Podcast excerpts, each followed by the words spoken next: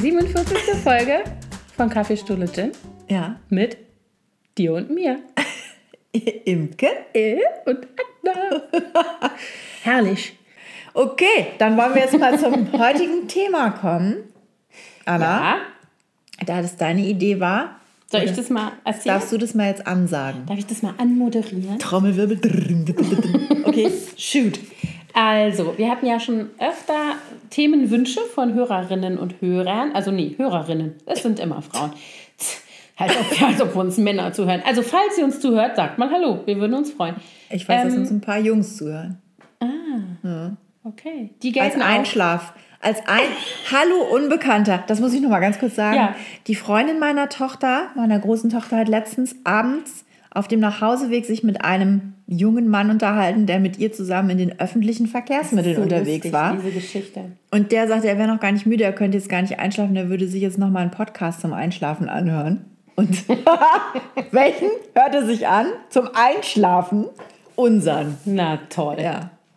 Er war dann ein bisschen überrascht, als sie ihm erzählte, dass, äh, dass er ja die, die Tochter kennt, sozusagen. Also auch echt, das ist die Mutter von Luzi.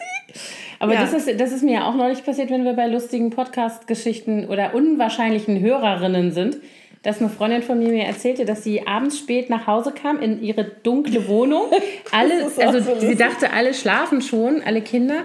Und sie hört aber eine Stimme, die durchs dunkle Haus, also durch die dunkle Wohnung irgendwie wabert und kommt rein und denkt so, hä, krass, wer redet denn hier? Und dann denkt sie, Anna?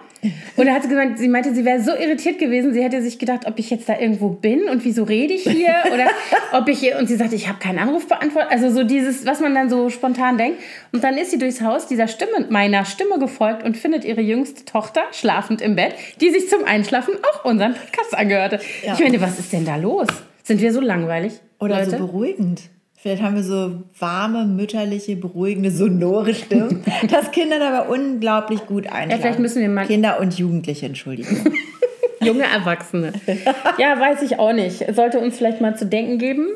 Vielleicht sollten wir zwischendurch immer mal so einen Tusch einspielen. so Oder wir müssen öfter hysterisch Geräusch. lachen. Ja. Nee, das ist nicht so gut. Das möchte ich nicht. Hysterisch vielleicht nicht. Laut. Laut. Damit die wieder aufwachen. Oder wir rufen ab und zu mal Aufwachen!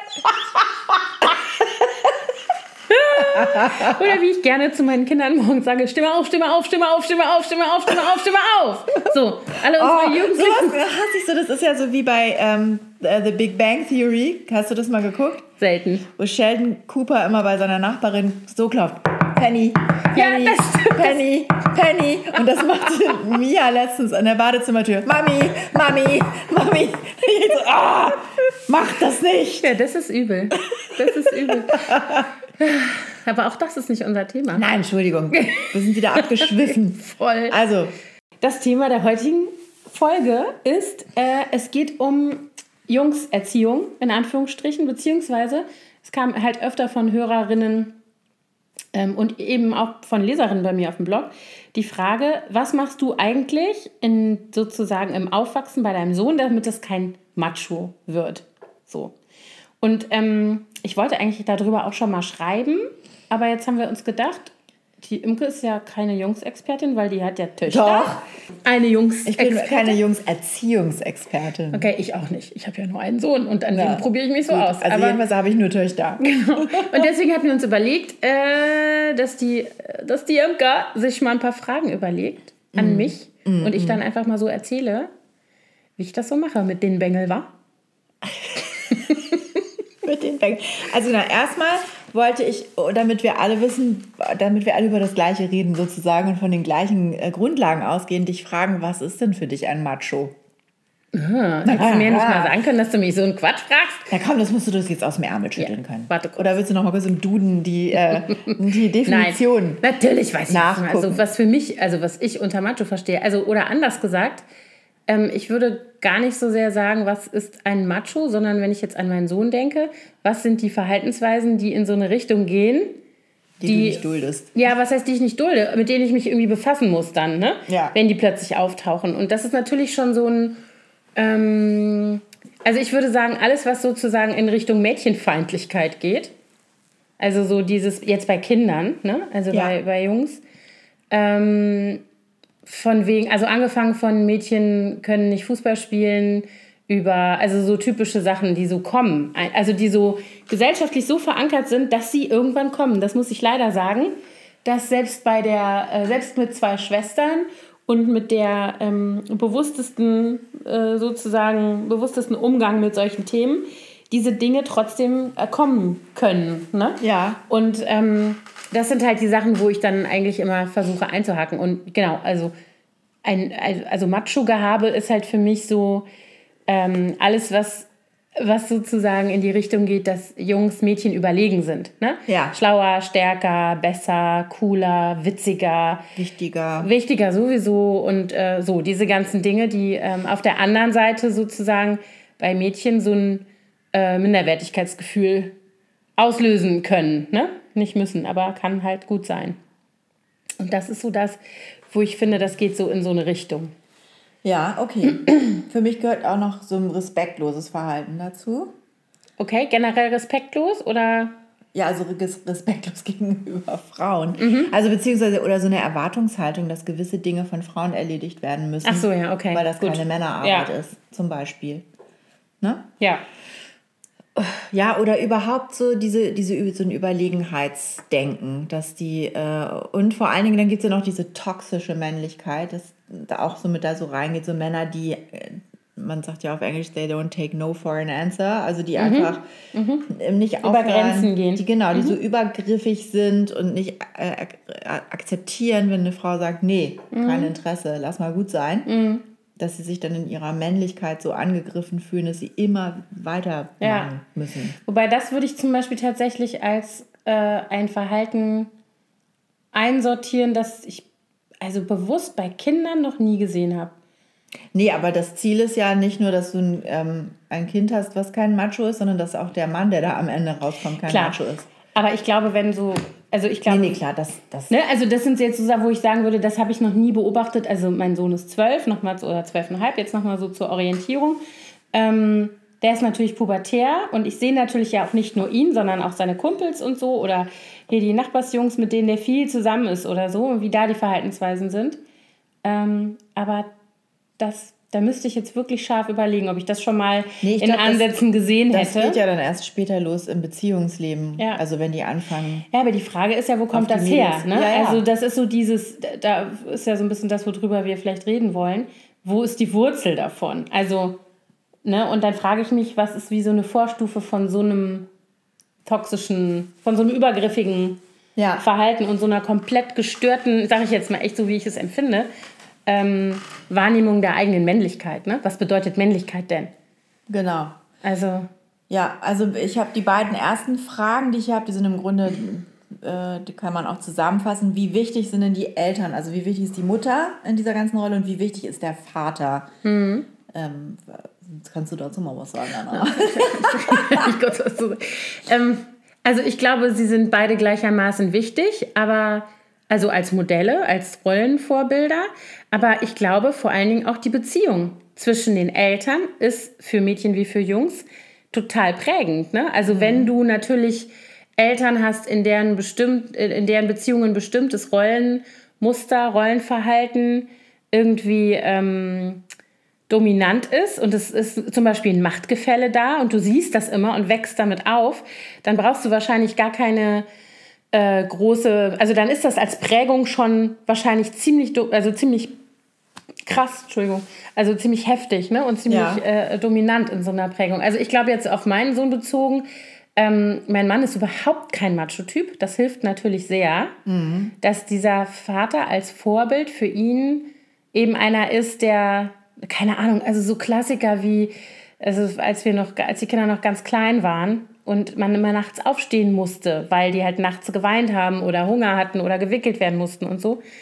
Ähm, mein Mann gehört halt zu den Männern, für die das komplett selbstverständlich ist, das auch zu machen und zwar zu gleichen Teilen. Stillen konnte er die nicht, aber der hat die mir halt geholt oder gebracht oder hat sie mir auch mal weggenommen, wieder, wenn sie nicht aufhörten, an mir rumzunagen und mich zu nerven, damit ich schlafen kann und so, obwohl der auch immer gearbeitet hat. Und wir hatten viele, doch einigermaßen viele äh, Leute im Umfeld, wo das nicht so war. Mhm. Also wo ganz klar immer noch dieses, diese Aufteilung war, was mich immer total irritiert hat, Das war mir überhaupt nicht klar, dass es Männer gibt, die so tatsächlich so sind, dann zu sagen, also ich muss ja morgen aufstehen, ich schlafe jetzt auf der Couch oder ich ziehe aus dem gemeinsamen Schlafzimmer ja, aus, weil ähm, da kann ich ja nicht mich ausruhen und so weiter. Und natürlich gibt es immer Situationen, finde ich, die, keine Ahnung, wenn mein Mann um fünf aufstehen musste, weil der einen Flieger kriegen musste, dann habe ich den auch ins Bett geschickt oder bin auch mal mit dem Kind weggegangen, weil ich es einfach ja, genau. schlimm fand. Und ich, ich möchte nicht, dass der. Notbett im, im Kinderzimmer. Ja, genau, solche, für solche Situationen, ja. aber nicht als die Regel, als die, ne, mhm. so, sondern eben auch umgekehrt, wenn ich krank bin, dann ist es halt oder mir nicht gut geht oder ich kann mich nicht kümmern oder ich habe irgendeinen wichtigen Termin, dann ist es eben umgekehrt und dann wird einfach Rücksicht genommen aufeinander. Aber um darauf zurückzukommen, ich glaube, ähm, das sind so die, die wichtigen Dinge. Was sehen die Kinder? Wie verhalten sich die Eltern? Was haben die, also nicht nur was sagen die, was sie richtig finden, sondern wie verhalten die sich miteinander und überhaupt so in der Gesellschaft. Ne? Mhm. Also. Ähm, und wie sprechen die auch über andere Menschen? Ne? Mit, ja. mit wie viel Respekt? Ja, ja, klar. Oder gucken die ja, schauen die ja herab auf mhm. andere Leute? Ja, genau. Das, das glaube ich. Ich habe gestern Abend, ähm, war ich mit meiner großen Tochter und ihrer Freundin essen und dann habe ich die beiden gefragt, was die so glauben, was wichtig ist, damit Männer keine mhm. Machos werden. Und dann sagte die Freundin, sie glaubt, also die alle Jungs, die sie kennt, die sie jetzt nicht als Machos empfindet, hätten eine sehr äh, gute Beziehung zu ihrer Mutter und vor allen Dingen würden die ihre Mutter sehr respektieren und mhm. würden hätten äh, würden ihre Mutter richtig gut finden in dem, was sie tut. Und ähm, das wären dann oftmals aber auch sehr starke Frauenpersönlichkeiten. Also nicht so Mäuschen, mhm. sondern auch oft Frauen, die beruflich erfolgreich sind oder eben so eine starke Persönlichkeit haben. Ja. Und, und wo die Väter ähm, dann im Idealfall eben auch mit dem gleichen Respekt ihrer Frau mhm. begegnen wie der Sohn der Mutter. Mhm.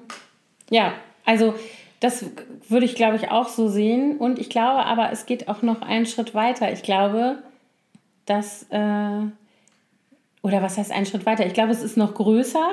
Ich glaube, es ist insgesamt sozusagen in der Familienkultur die, ähm, der Stellenwert dann von Frauen, weißt du? Ja. Also, was sind da für Großmütter? Wie wird da, also, ne, wie ist da der Umgang? Hat man sich zum Beispiel als, als Eltern davon irgendwas emanzipieren müssen, was vielleicht nicht so ein tolles Vorbild war? Oder ist da tatsächlich schon auch in der Generation vorher so eine, ähm, soll ich mal sagen, sind die Beziehungen sozusagen auf Augenhöhe oder gibt es da ein Machtgefälle oder so? Ne? Ich glaube, das mhm. spielt auch eine Rolle. Was ja eigentlich auch ganz interessant ist, denke ich gerade, weil es war ja so, unsere Großelterngeneration, das sind ja, die haben ja alle den Zweiten Weltkrieg mitbekommen.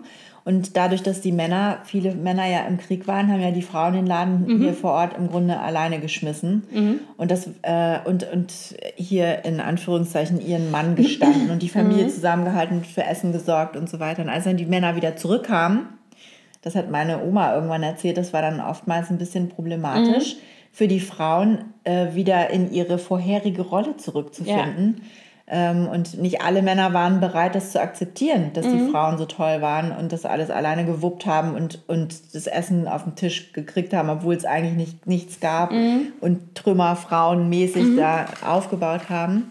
Und das hat wohl zu sehr vielen Konflikten auch geführt, könnte ich mir vorstellen. Ja, bestimmt. Aber eigentlich müssten ja unsere Eltern durch diese Zeit und ihre Elterngeneration sehr geprägt sein was das angeht. Aber trotzdem gibt es dann so dieses 50er, 60er Jahre Ding. Es ist eigentlich mhm. absurd. Man ist, denke ich, so oft, dass die Leute oder unsere äh, Vorfahren ja viel weiter schon am Anfang des letzten Jahrhunderts waren, auch so in den wilden 20ern, mhm. viel offener und freier, äh, als sie dann nach dem Zweiten Weltkrieg in ja. den 50er und 60er Jahren waren. Das musste dann ja in den 70ern erstmal wieder alles alles wieder eingerissen werden. Eingerissen werden. Ja, ja.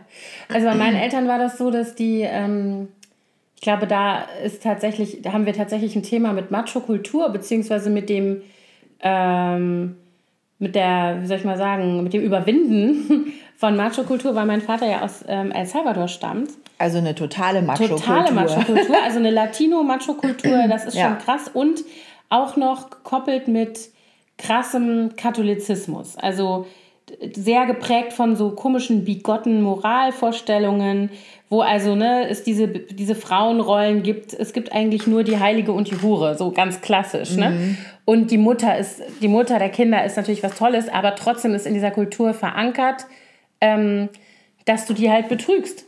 Also weil du natürlich dein, natürlich in Anführungsstrichen, dein äh, Sexualtrieb woanders abreagieren musst, weil die Mutter deiner Kinder ist ja heilig. Das funktioniert ja nicht beides sozusagen. Ne? Mhm. Und ähm, ganz viele, man, wenn man äh, lateinamerikanische Weltliteratur liest, dann sieht man das immer. Also sowohl bei zum Beispiel Isabel Allende, Allende als auch bei ähm, Marquez.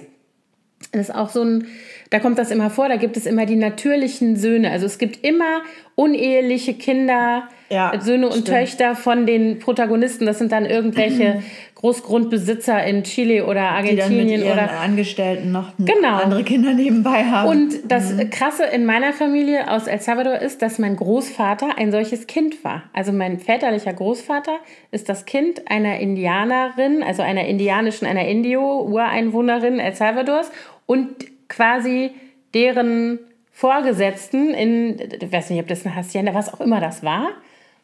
Und der hat aber sozusagen das Muster verlassen, indem er diese Frau geheiratet hat. Wohl erst nach dem Tod seiner ersten Frau. Aber er hat dann diese äh, Geliebte, diese, äh, mit der er schon Kinder hatte, sozusagen voll anerkannt und hat die geheiratet. Und das ist halt schon so ein Bruch mit dieser Kultur. Ja. Und mein Großvater ist das Kind von diesen beiden gewesen. Mhm. So, und mein Vater äh, wiederum, mhm. der in dieser Kultur ja groß geworden ist, ähm, ist dann zum, mit, mit 19 oder so, ungefähr 1920 nach Deutschland gekommen, hat hier studiert und war natürlich konfrontiert mit, mit ganz anderen Dingen dann auch schon. Es gab nicht in El Salvador eine sexuelle Revolution in den 60er, 70er. Da ja. gab es andere Themen, da gab es politische Themen, das war eine ganz andere Geschichte. Und der ist ja dann hier geblieben, nie mehr zurückgegangen, mm, obwohl das eigentlich der Plan war, weil er eben meine Mutter getroffen hat.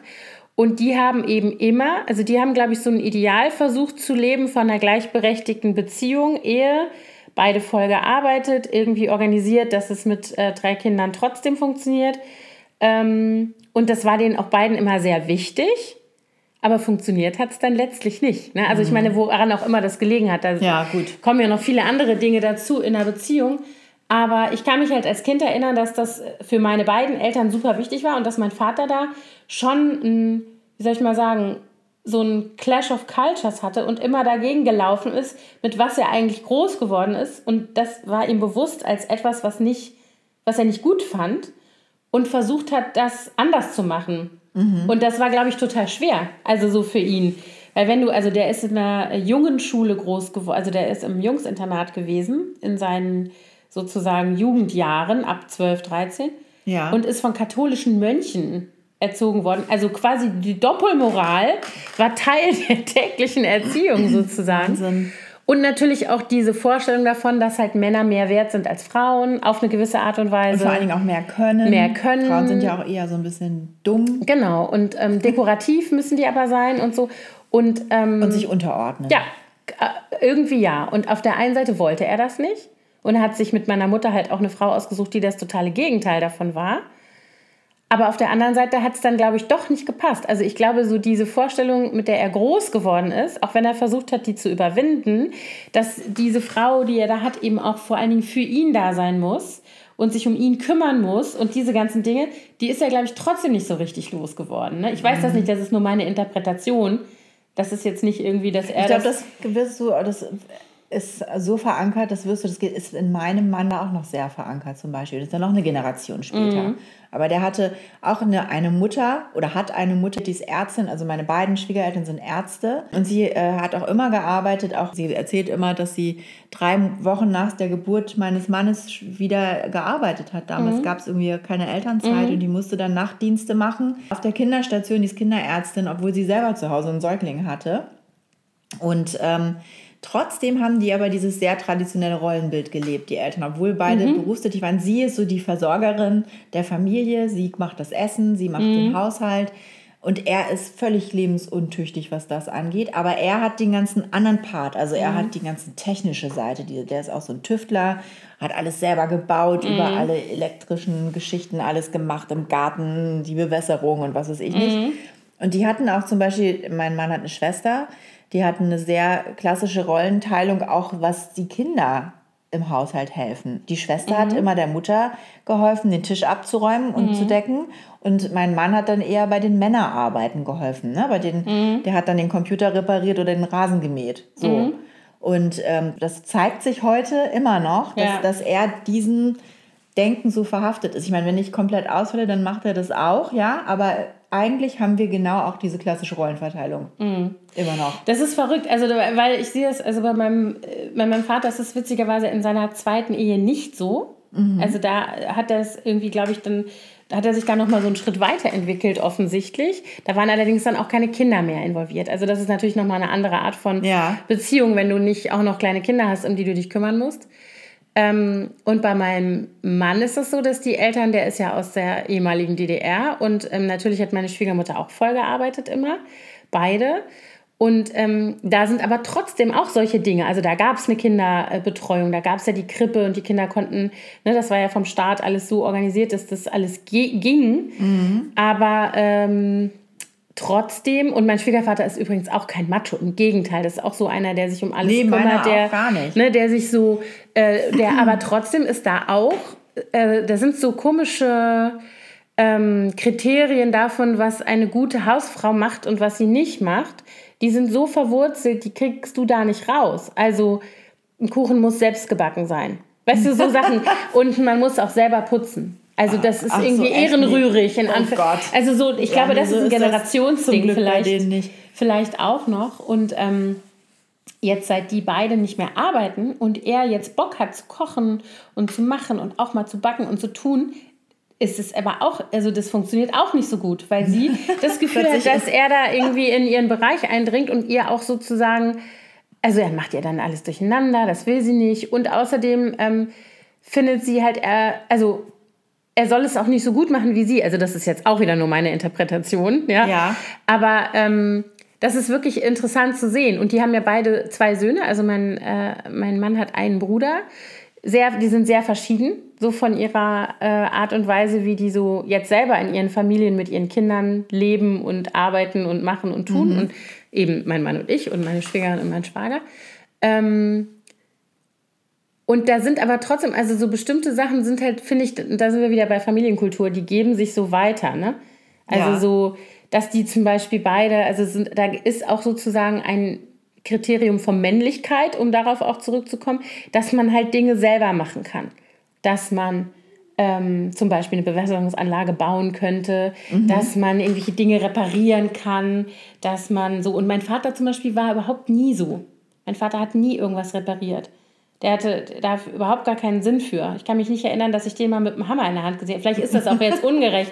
Aber der war halt immer eher so. Der hat ne? wahrscheinlich gar keine, die Ärzte haben ja meistens so viel um die Ohren, Ja, das, ja, Zeit. genau. Ja, aber der sowas. hatte auch da kein Interesse dran. Ja. Also es gab ja auch andere Väter in meinem Umfeld, die zum Beispiel mit ihren Kindern am Wochenende irgendwie gewerkelt hatten. Ja, nee, das macht Also wir haben irgendwie Spökes gemacht. Mann übrigens auch nicht. Der te Ja. eher technische kleine Elektronikgeschichten, aber die so Schreinerarbeiten oder so. Ja, genau. Aber zum Beispiel mein. Schwiegervater ist so ein Hansdampf in allen Gassen. Der kann das alles. Ne? Der Mhm. hat also, ähm, gut, das musste er ja auch können in der Ex-DDR. Es gab ja nicht die Möglichkeit, dass man alles irgendwie äh, kaufen oder machen lassen konnte oder so. Und dann musste irgendwie Man musste sich selber helfen. Ja, genau. Und der hat halt angefangen von Surfbrettern über Boote, äh, Haus, also irgendwie am Haus selber Sachen gebaut. Also richtig ein Haus gebaut tatsächlich, also ein Gartenhaus, aber trotzdem bis hin zu ähm, Anhängern fürs Auto. Was das hat der alles gemacht? Ne? Ja. Und das ist eine, also da ist das so eine, in Anführungsstrichen, so eine Qualität oder so ein Aspekt von Männlichkeit,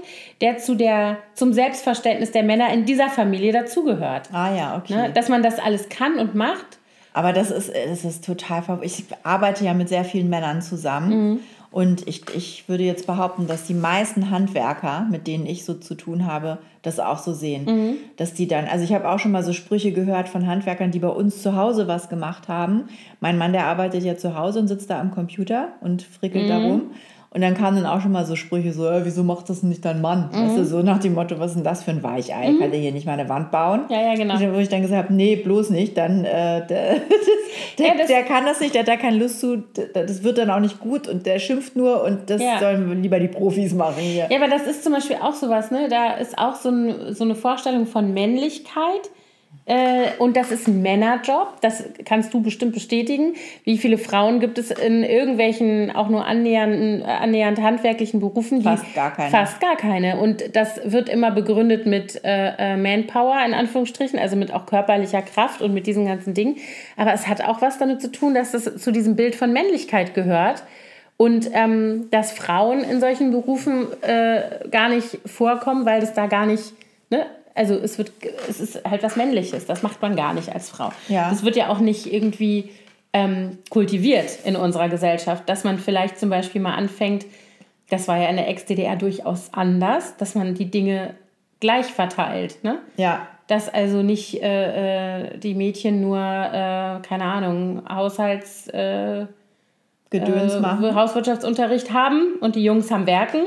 Sondern auch. Sondern das ist obwohl eben- wir hatten auch beides früher. Ich weiß nicht, wie das bei dir war. Gar nicht, ich hatte weder noch. Also ich hatte in der Grundschule textiles Gestalten und Werken. Stimmt, ich hatte textiles Gestalten, Ja. jetzt wo du es sagst. Genau. Und da haben wir stricken gelernt und häkeln, uns, genau. sticken und dann an der Nähmaschine nähen. Und im Werkunterricht haben wir, das hat dann so ineinander gegriffen, es war so ein bisschen Waldorfmäßig. Wir haben eine Handspindel gebaut, mit der wir dann Wolle gesponnen haben, die wir dann im Textilunterricht Ja, versponnen aber das ist haben. total cool bei uns. Ich erinnere mich tatsächlich an diesen Handarbeitsunterricht, aber an Werkunterricht kann ich mich nicht erinnern, weshalb ich vermute, dass das Mädchen-Jungs getrennt war. Echt, das glaube ich nicht. Meinst Das weiß echt? ich auch nicht. Also, ich weiß es nicht Ich mehr. mochte das immer total gerne. Ich glaube, davon profitiere ich auch heute noch. Ich habe es gehasst. Von diesem Werkunterricht. Nee, also Textil hast du gehasst. Ja. Aber Werken, also ich, ich bin ja da eher äh, die Handwerkerin bei uns Mhm. als mein Mann. Also was jetzt so Wände, Mhm. also Sachen, keine Ahnung, irgendwelche Löcher in die Wände bohren oder Regale anbringen oder so, das mache eigentlich fast alles ich. Ab und zu hilft er mir mal, wenn ich meine zweite Hand brauche. ist bei uns umgekehrt. Ja, Aber ich, mir macht das auch tatsächlich Spaß. Ich Ja. habe da auch Bock drauf. Ähm, Ja, aber du bist offensichtlich in deinem Leben auf Leute getroffen, die dir das zugetraut und beigebracht haben. Ja. Ich nicht. Ich hatte zum Beispiel einen Opa, der, ähm, der eine Werkstatt hatte und ich war ganz viel in den Ferien bei denen. Also es war mein Stiefopa, der Stiefvater meines Vaters. Und der hat immer mir irgendwelche Holzbretter gegeben und Nägel und dann haben wir ein Vogelhäuschen gebaut oder da durfte ich immer in seiner Werkstatt rumwerkeln. Das Ich erinnere mich auch an ein selbstgebautes Vogelhäuschen in unserer Familie. Das hat aber mein Bruder gemacht. Ich glaube auch mit meinem Opa. Siehste? Oder mit meinem Vater oder alle drei. Ich weiß es nicht mehr. Aber es ist wirklich so, zum Beispiel bei uns jetzt, also um auf meinen Sohn zurückzukommen, ähm, diese Dinge finden halt auch überhaupt nicht statt. Also in der Schule nicht, gar nicht. Also so irgendwie, das, die haben Kunstunterricht und da wird da auch mal ein bisschen gemengt, aber das schade, jetzt ne? mal so, finde ich auch schade. Also weil es einen ja auch so ermächtigt, Dinge selber zu tun. Deswegen hätte ja Mia auch so gerne eigentlich die Schule hier bei euch in der Nachbarschaft, die Schwie- äh, nee, Kurt Schwitters, besucht. Ja. Weil die, das ist ja eine alte Schule noch auch aus DDR-Zeiten, so im Grundaufbau. Ja. Und die haben ja tatsächlich total viele Werkstätten im Keller. Alles Mögliche. Metallbau, Glas, Holz. Also richtig tolle Sachen. Und das fand die so inspirierend bei diesem Tag der offenen Tür, dass die da ja echt gerne hingegangen wäre. Aber das ist ja hier alles anderes Thema. Sehr Ja. schwierig mit den Schulplätzen. Ähm, ja, aber um auf das Thema zurückzukommen. Ich warte mal, ich gucke mal gerade, was ich mir hier noch für Fragen aufgeschrieben habe. Bis zu welchem Alter glaubst du, denn muss der Grundstein gelegt werden bei der Erziehung von Jungs, damit sie kein Macho werden? Ich glaube, es ist total, also ich glaube tatsächlich, man braucht es, man muss von Anfang an irgendwie versuchen, sowohl Jungs als auch Mädchen denen zu zeigen, gar nicht so sehr sie dazu zu erziehen, sondern denen zu zeigen, dass sie gleichwertig sind. Ne? Das ist so das eine. Und ich glaube, dass es total schwer ist, im Alltag nicht selber in solche Dinge zu verfallen, mit denen man doch am Rande irgendwie So Rollenmuster. genau, groß geworden ist, die unterbewusst da sind und dass ich dann nicht sage ähm, zu meiner jüngsten Tochter, bitte deck mal den Tisch und zu meinem Sohn, du, du bringst den Müll weg. Also ich meine, Ja. die machen es beide beides, aber ähm, ich finde eben schon, ich beobachte an mir selber eben auch oft so Tendenzen, dass man sagt, ach komm, was totaler Quatsch ist, ne, die sind fast gleich alt und der ist bestimmt jetzt nicht so wahnsinnig viel stärker als sie. Wenn ich dann sage, trag mal bitte das schwere Paket rüber oder so, dann würde ich immer eher ihn fragen. Also, ne, und das sind schon so Sachen, wo man, glaube ich, selber so ein bisschen selbstkritisch gucken muss, was man da eigentlich sagt und was man dadurch irgendwie auslöst. Und ich glaube, wie bei allen Werten, die man vermittel, vermitteln will, muss man eigentlich mit den wichtigsten Dingen durch sein, bis die Pubertät kommt. Ja, weil danach, ja, weil danach kann man eigentlich nichts mehr. Genau, weil danach hören die ausrichten. nicht mehr zu. Also die hören schon zu und also oder anders gesagt, also ich glaube, dann geht es sehr viel in so eine ähm, also alles, was du vorher sozusagen vorlebst und immer wieder zeigst und immer wieder ähm, hervorhebst im Sinne von so, das sind die Dinge, die uns wichtig sind, das sind unsere Werte, da, das ist, ne? Ähm, das passiert irgendwie dann auf so einer eher unbewussten, das verankerst du immer wieder in den Kindern. Ja. Und dann, wenn die ein bestimmtes Alter erreicht haben, wo die sowieso alles hinterfragen, was du sagst und tust, hä, wieso? Also so diese Sachen. Ähm, Hä ist, glaube ich, das meistgebrauchteste ja, genau. Wort bei uns im Moment. Ja. Und zwar nicht nur so hä, sondern hä? Mit dem Tonfall. Oh Gott. oh, ja. Nee, und ich glaube halt, da muss man, äh, da ist, ist man in so einer Situation, wo man dann diese Dinge auch verargumentieren können muss. Also, dass dann der vor mir steht und sagt, äh, wieso stimmt doch? Also, wenn er zum Beispiel, was bei uns halt leider vorkommt, dass er seine jüngere Schwester so runter macht, seit neu, also das war früher nie, die waren immer total Ein innig. eine Seele, genau, ein Herz und eine Seele. Und das hat sich geändert, als er so in die Pubertät gesprungen ist und ähm, sie halt noch nicht. Und er sich so abgegrenzt hat, was ja auch völlig okay und völlig normal ist. Aber er hat halt so eine Tendenz, seine, ähm, seinen eigenen Frust, den er erfährt, im Laufe eines Tages an ihr abzureagieren. Und ganz oft macht er das, indem er dann ähm, so herablassend ist ihr gegenüber. Und das passiert ganz, das passiert dann eben doch, trotz all meiner Bemühungen oder unserer als Eltern Bemühungen, dass er dann ähm, auf so Sachen zielt, die er als Schwäche identifiziert bei ihr. Und das sind dann, und dann, dann auf solche typisch Mädchensachen ab. Ja, und das Äh, machst du hebt. dann? Dann schießt du dazwischen? Ja, Dann kriegt er einen Wind von vorn. Ja, dann kriegt er Wind von vorne und ich versuche halt auch, also ich versuche äh, mit ihm darüber zu sprechen, warum er das macht. Ja, Dass ich dann sage, pass auf, du hast einen Scheißtag gehabt, das verstehe ich, du darfst auch sauer sein, du darfst das auch alles rauslassen. Aber du darfst jetzt nicht sozusagen jemand anders dazu bringen, dass er sich noch beschissener fühlt, damit du das dich wieder ja besser das, ne? fühlst. Dass ja. man sich selber äh, über andere erhebt, indem man die klein macht. Genau. Ne? Das machen ja ganz viele Leute, auch Erwachsene, Ja.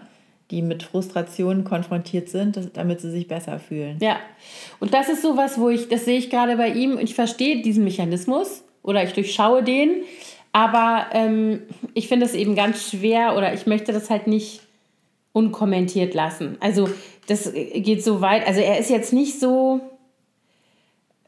also es ist jetzt nicht so, dass er sagt, da, also dass sie irgendwas macht, was sie gerne macht und er macht sie dann runter und sagt so, äh, Mädchen können das nicht, so platt ist das nicht. Aber es ist eben so, dass er es sind so Kleinigkeiten, die dann so kommen, ne? Die dann so, wenn sie dann irgendwas macht und er sagt so, äh, du bist doch so dumm, ne? Also so, so kleinen Kram. Und Wenn, sie ist natürlich nicht in der Lage, sich dann. nee, die ist auch total betroffen dann. Also die ist halt nicht Davon- cool, was das ja, angeht. glaub, Die kann das nicht abperlen lassen Genau, an sich, steigt nicht. dann voll ein. Ja, die fängt ganz zu wahrscheinlich. heulen, im Ja, Zweifel. ja. Dann hat er das, was er will und sagte, äh, heulst du schon wieder. So, Heulsuse. heul doch. Also heul doch sagt er nicht, das stimmt nicht. Aber so dieses, ähm, der ist dann null. Aber seine Attitude ist so. Ja, als genau. würde er es denken. Genau, genau. Und ähm, das tut ihm immer hinterher leid. Also er ist tatsächlich so, das ist tatsächlich so eine Affektgeschichte. Mhm. Wie so ein Reflex, wenn, also keine Ahnung, Beispiel gestern, er sitzt hier unten, kommt überhaupt nicht mit seinen Mathe-Sachen klar, ist total verzweifelt, weil er das nicht versteht. Wir versuchen das gerade zu lösen oder ich habe gerade versucht, ihm das zu erklären. Er war aber auch total verbockt. Also so dieses, nein, ich kann das halt nicht, ich bin doof. Also so dieser Aber Stimmung. das ist aber auch typisch in dem Alter. Ja, ja, genau. dass- Und dann also kommt sie- Nicht nur bei Jungs, auch bei Mädchen. Nee, das stimmt. Und dann kommt sie runter um die Ecke, sieht ihn da sitzen und sagt, oh, was ist los? Weil sie sieht, dass er irgendwie gerade crasht sozusagen. Und er sagt, "Ey, verpiss dich. Scheiße. Und ich dann so, danke. Und habe ich gesagt, warum muss das jetzt sein? Was bringt dir das jetzt? Also so, jetzt ist sie auch noch, also statt dass du ihr sagst, erzähle ich dir später oder will ich nicht drüber reden, kannst du alles sagen. Aber nicht so. Also so dieses, dass Sie ich immer... zeigt Mitgefühl und er kriegt Genau, und er fühlt sich halt total... Platz. Ja, genau. Also auch sie darf auch nie irgendwas wissen, was er jetzt gerade emotional erlebt. Also so, wenn es ihm schlecht geht, dann der kann total schlecht gerade zur Zeit sich trösten lassen, auch wenn er sich weh tut oder so. Ähm, Witzig, ich kenne ihn ja nun auch schon ein paar Jahre und der war ja so, so ein, so ein offenes, weiches, auch so ein schmusiges Kerlchen, mhm. ne, der, der auch so, wenn ich mal kam, sich so angelehnt mhm. hat und so. Und das hat sich so geändert. Ja, das jetzt. stimmt. Das aber ist das ist, glaube ich, ganz normal in dem Ich glaube, das ist das Alter, genau. Aber ich gucke da sehr, also gerade im, äh, im Hinblick auf diese, also einmal diese Geschwisterbeziehung, aber tatsächlich so sein Verhalten, wo er sich jetzt so einsortiert, ne, was für ein mhm. Mann wird das mal? Da gucke ich schon sehr genau hin, muss ich sagen. Ja, also bei meinen Mädchen gucke ich da auch genau hin, aber ähm, ich habe die nächste Frage, die ich hatte, wie wichtig sind die Schwestern oder was für eine Rolle haben die Schwestern oder Geschwister in mhm. dieser Rolle, äh, in dieser Zeit? Das ist natürlich äh, genau also, das Thema. Also ich könnte mir auch vorstellen, dass Jungs, die mit Schwestern aufgewachsen sind, äh, da eventuell, obwohl kann man auch nicht so pauschal sagen, kommt wahrscheinlich auf die Eltern an, aber dass die mhm. eventuell einen anderen Zugang äh, zu Frauen haben oder einen anderen Blick auf Frauen als äh, Jungs, die jetzt nur mit mhm. Jungs aufgewachsen sind. Das glaube ich auf jeden Fall. Also ich sehe das ganz oft, ich meine, das ist natürlich jetzt alles keine wissenschaftliche äh, Antwort auf solche Fragen, sondern es ist ja nur eine, eine persönliche Erfahrung. Ja. Aber ich finde schon, dass Jungs aus Monokulturen, wo es nur Jungs zu Hause gibt, männliche Monokultur, ähm, da ist, da ist ein ganz anderer Umgang untereinander. Also ich kenne mehrere Familien mit zwei oder drei Söhnen ähm, im Alter rund um meine Kinder, sage ich jetzt mal. Äh, und da laufen noch mal ganz andere Sachen. Also zum Beispiel, was mein Sohn überhaupt nicht macht, und das, glaube ich, liegt auch an diesen zwei Schwestern, die ihn einrahmen, eine ältere, eine jüngere. Der, ähm, dieses, ich muss mich körperlich messen, das mhm. macht der gar nicht. Also klar, die kommen auch mal in Clinch oder die schubsen sich mal oder irgendwie sowas. Aber es gibt keine Prügeleien, die gab es noch nie. Oder sportliche Wettkämpfe. Ja, sportliche Wettkämpfe vielleicht schon eher, ja. aber das ist dann eher so, also da, da geht es nicht so um dieses, ähm, ich bin jetzt hier der Alpha. Weißt du so, mhm. das, ist, das ist bei uns nicht, also ja, zumindest drückt sich das nicht so aus, sagen wir es mal so. Es drückt sich natürlich woanders aus irgendwie, ne? weil das ja noch normal ist in der Geschwisterkonstellation, dass jeder sich behaupten will und so. Egal welches Geschlecht die Kinder haben. Ähm, was ich ganz klar glaube, ist, dass er, er hat auf jeden Fall ähm, in Anführungsstrichen einen Vorteil, was Kommunikation angeht. Mhm. Der ist, äh, wächst natürlich in einem sehr von wortgewaltigen Frauen geprägten Haushalt auf, schon immer. Also sprich ich, ja. aber seine große Schwester auch, seine Großmutter, als sie noch lebte. Also so, es gibt viele starke Frauen äh, äh, und Mädchenfiguren um ihn rum. Das prägt natürlich sehr. Der ist selber auch sehr wortgewaltig, der ist ziemlich äh, äh eloquent und so und der kann auch gut argumentieren. Also das mhm. ist so einer, der, wo du dann merkst, das ist sicherlich was auch mit Familienkultur zu tun hat, dass er eben gut argumentieren kann. Nicht, wenn ihn seine Wut gerade wegträgt, dann ist vorbei. Aber so dieses auf einer Sachebene diskutieren, das kann er eigentlich ganz gut. Und das ist total wichtig. Das ist total wichtig. Und was ich auch sehe, ist, dass er, das war so lustig, das war so vierte, fünfte Klasse immer Thema. Der war zum Beispiel auch immer ein Junge, der immer mit Mädchen befreundet war. Der hat auch immer Mädchen eingeladen zum Geburtstag. Die hatten also erste, zweite Klasse war, glaube ich, seine wichtige Bezugsperson, seine beste Freundin damals. Mhm. Ähm, die haben ständig zusammen übernachtet und das war so ganz eng, das ist leider gar nicht mehr. Das hat sich mit der Pub einsetzenden Pubertät total zerschlagen, leider.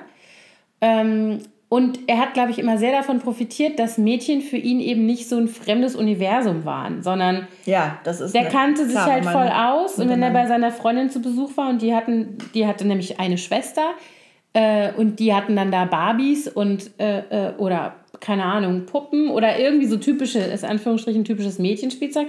Das hat den halt nicht gejuckt, das kennt er ja von zu Hause. Das gab es ja hier auch alles. Ne? Ja. So. Und er hat das auch mal so ausgedrückt, da war ja, glaube ich, so vierte Klasse. Und hatte irgendeinen Clinch mit einem Jungen aus seiner Klasse, der sich darüber lustig gemacht hat, dass er mit Mädchen auch befreundet ist. Und dann hat er so zu mir gesagt, aber Mama, ich glaube, das liegt daran, dass der nur Brüder hat. Der weiß gar nicht, wie man mit Mädchen redet. Für mich ist es gar kein Problem. ich weiß, also, ne, für mich ist das genauso normal wie so ein exotisches so, Fremdgebiet genau, für ihn. Genau. Und das fand ich wirklich krass, weil ich eigentlich immer gedacht hätte, dass das heutzutage gar nicht mehr existiert. Dieser Unterschied oder dieses. Zumal die ja in der Schule oder im Kindergarten schon ja, ja. Äh, ständig, ständig, auch zusammen ja. sind und man denkt ja auch, dass die eigentlich zusammen spielen und sich nicht äh, Grüppchen, eine Mädchen, eine Jungsgruppe. Also so war das jedenfalls bei uns, war das immer durchmischt. Ja, aber ich muss sagen, also zum Beispiel letzt, war das letztes Jahr? war das der zehnte Geburtstag oder das war der zehnte Geburtstag, glaube ich. Da hatte er auch zwei Mädels wieder eingeladen und dann kam eine andere Mutter, äh, Mutter eines einzigen Sohnes. Super nettes Kind übrigens, auch ein sehr kompatibles Kind mit allen Alters- und Geschlechtsausprägungen sozusagen, die zu mir sagte, oh, ich finde es so cool, dass der Mädchen einlädt. Das ist der einzige Junge. Ich verstehe das nicht. Wie bitte? Was hat die denn wieder? Ich habe doch gar nichts gesagt. Nee. Ist doch schön, dass du das nicht verstehst, du Eierkopf. Mann. Ey. Unfassbar. Gut. Wo warst du. Jetzt hast du den Faden verloren. Nein, ich wollte sagen, dass die gesagt hat, dass er der einzige Junge im Umfeld und Freundeskreis ist, der auch Mädchen einlädt. Und das findet sie so mutig. Mm. Und ich so, wieso ist das mutig? So sagt sie, ja, weil die anderen Jungs, die trauen sich das teilweise nicht. Oder aber da sind halt immer welche, die dann darüber lästern und so. Und das ist so, das ist so ein Kackalter, Ja. in dem die sich so sortieren. Und da fällt es ja tatsächlich, zum, finde ich, zum ersten Mal so in solche Gruppen auseinander. Mhm. In Jungs und Mädchen. Die Mädchen sind auch viel weiter entwickelt als die Jungs. Da Ja, geht es schon stimmt. ganz andere Sachen. Und die Jungs sind noch so, Hä? weißt du, so, da ist irgendwie noch nicht so eine, da sind die plötzlich nicht mehr kompatibel innerhalb einer Ja. Klasse zum Beispiel. Also ich habe das auch bei meiner Großen ganz stark gemerkt. Da war Ja. dann auch wirklich so ein Bruch da. In der sechsten Klasse haben die Mädchen und die Jungs kaum noch Mhm. was zusammen gemacht, sondern sich eigentlich nur gegenseitig geärgert. Mhm. Aber das, bei meiner Kleinen war das eigentlich nicht so. Die hatte immer Ja. auch Jungsfreunde und äh, das Ja. hat sich auch jetzt so fortgesetzt. In der siebten, da war dann der, der Schulwechsel, da musste sie sich erstmal so eine neue Peer Group suchen. Mhm. Aber jetzt äh, sind, sind auch oft Jungs bei uns zu Besuch und sie hat ganz viele männliche Freunde. Also irgendwie Mhm. vermischt sich das da ganz gut. Aber es ist wahrscheinlich auch eine Typfrage. Ja, Meine große Tochter Fall. hat immer mehr Mädchenfreunde und ganz wenig Jungsfreunde und die Kleine hatte immer schon Gemischt. gemischt. Also eigentlich war es bei meinem Sohn eben auch immer gemischt. Jetzt im Moment ist es nicht so. Also im Moment, das ist, obwohl es auch auf den Kontext ankommt, also in der Schule ist es nicht so. Mhm. Zum Beispiel beim Reiten ist er der einzige Junge. Ach echt? Dann sind es Das nur ist doch jetzt Weiber. nicht so ein typischer. Nee, ist nicht so, aber das findet der gut. Jungssport. Also da, jetzt diesen Sommer war noch ein anderer Junge. Die Wobei, letzten Sommer ja auch total, schon. Also die bekanntesten Reiter sind ja auch männlich. Also Schockemühle. Tja, was soll ich dazu sagen? Das ist auch so ein Sport, in dem dann letztlich diejenigen, die, Die Männer hoch, mehr ja. gehypt werden. Ja, total. Ist so. Obwohl das so lang eigentlich so ein ist Mädchensport immer noch ist. so? Ich habe keine Ahnung, ich verfolge den Reitsport sowas von Wir nicht. mal unsere Freundin Tessa fragen. ja, genau. Applewood House, weil deren Töchter, also die reiten ja alle. Stimmt, die sind ja richtig. Und die sind auch, glaube ich, richtig im Wettbewerb Turnierreiter. unterwegs, genau.